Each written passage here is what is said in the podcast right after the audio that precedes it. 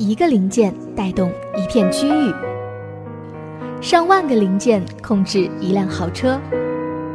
你爱车，可你真的懂它吗？养车之家，您身边的养车专家。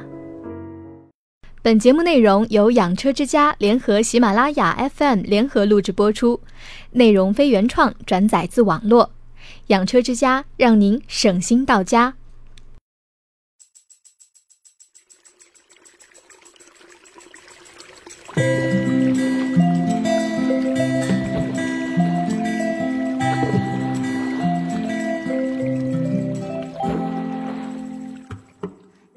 嗨，大家好，欢迎收听本期养车之家。对于粗心的朋友来说呀，把家门钥匙忘在某个地方是家常便饭的事情。但是，当你不小心把车钥匙忘记在车里面，还眼睁睁地看着车门关上，并传来“哒”的一声上锁的声音，会不会有种欲哭无泪的感觉呢？虽然现在的智能落锁逻辑已经不会再让这样的事情发生了，但是不过万一遇到了，也是挺让人着急的。今天呢，就来传授大家几招妙计，以备大家不时之需。锦囊一：寻找备用钥匙。正常情况下呀，在购车的时候，我们都会拿到两把原配钥匙，而我们采取的保险方法一般都是将其中一把作为常用钥匙，另一把作为备用钥匙存放在安全的地方。在这个时候，我们第一时间应该是尽可能的拿到另一把钥匙，这也是最简单又有效的办法了。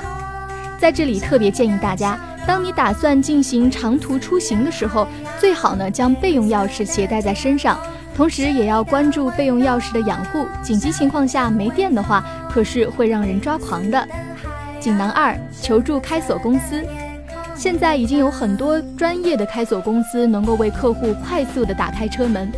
不过在寻求帮助之前呢，我们应该准备好有效的身份证件，例如身份证、护照或者户口簿。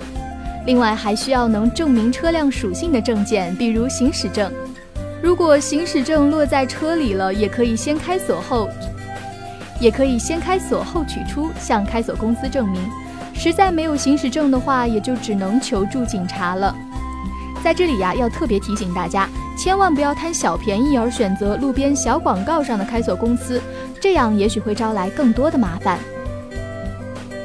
比如他们不够专业，以至于损坏车锁，或者是遇到居心不良的人，导致更多的损失。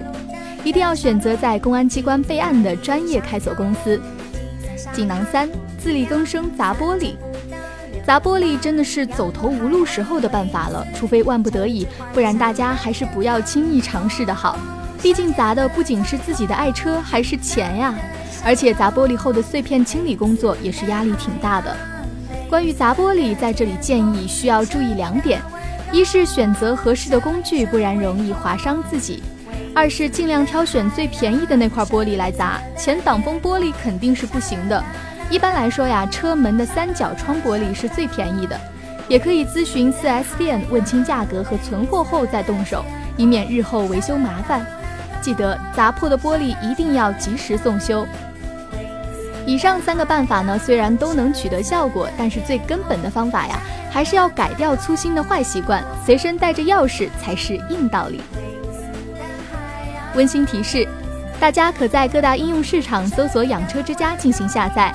养车之家作为您身边最懂养车的朋友，从此与您一路相随。